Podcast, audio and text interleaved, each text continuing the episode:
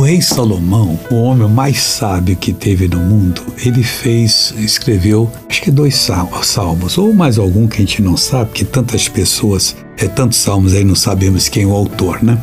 Mas esse 72 foi de autoria dele.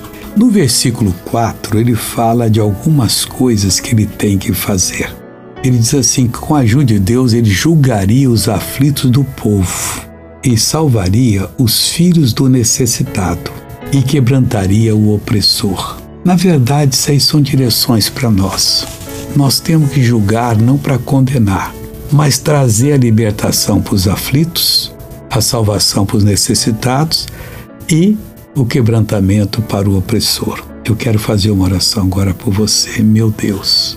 Eu venho diante de ti pedir que essa pessoa tenha a sabedoria que o Senhor deu a Salomão na hora necessária. Quando o inimigo fechar o cerco, parece que não tem escape, que ela julgue segundo a tua palavra, colocando o inimigo no lugar dele e dando a vitória completa e total.